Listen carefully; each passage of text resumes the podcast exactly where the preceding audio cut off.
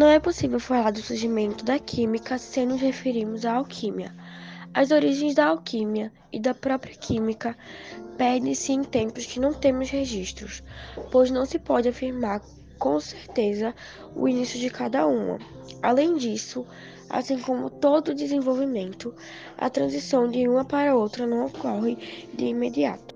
Opa, bom dia. Meu nome é Juarez e eu vim falar algumas coisas sobre a alquimia. Uh, no entanto, a alquimia é considerada.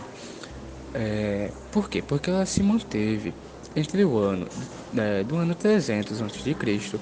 e depois no ano é, 1500 depois de Cristo e se iniciou em Alexandria. A cidade foi fundada no ano de 331 a.C. por Alexandre o Grande, no foz do rio Nilo, como capital dos seus territórios conquistando conquistados no Egito. Uma forma de pensamento muito antiga se desenvolveu nessa cidade foi uma arte egípcia, a arte que a gente conhece, uh, e a químia, que é a raiz da palavra química. A químia é uma, ela é relacionada com alguns mistérios, superstições, ocultismo e religião.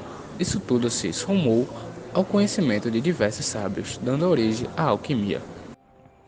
A alquimia se difundiu em diversas civilizações, como pelos chineses, índios, egípcios, árabes e europeus. Entre os seus ideais inatingíveis estavam principalmente a pedra filosofal.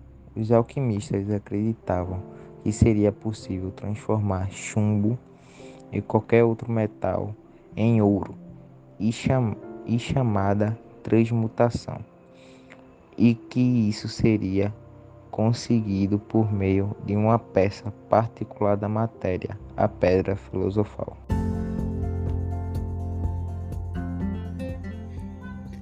Essa crença dos alquimistas se baseava nas ideias do filósofo Aristóteles, que viveu no ano 384 a 322 a.C que afirmou que a matéria era contínua, não formada por átomos, como afirmaram corretamente os filósofos gregos Leucipo e Demócrito.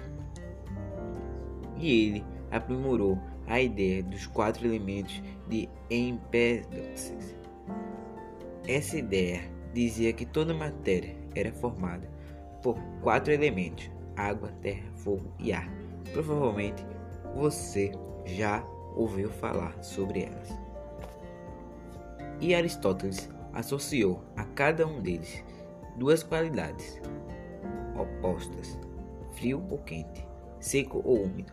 Por exemplo, a água estaria associada a úmido e frio, enquanto o fogo estaria associado a quente e seco.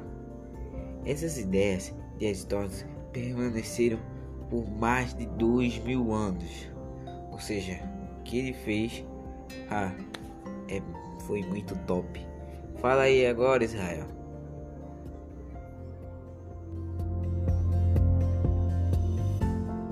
Opa, mano, malucas, eu só vou dar continuidade ao trabalho. Baseando-se nisso, os alquimistas pensaram em como cada um desses elementos poderiam se transformar uns nos outros, se fosse removida ou adicionada a qualidade que possuem em comum.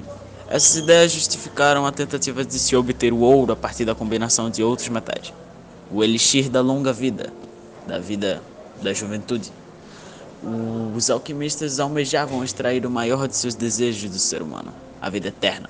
Procuravam o elixir de, da longa vida, que permitiria a imortalidade.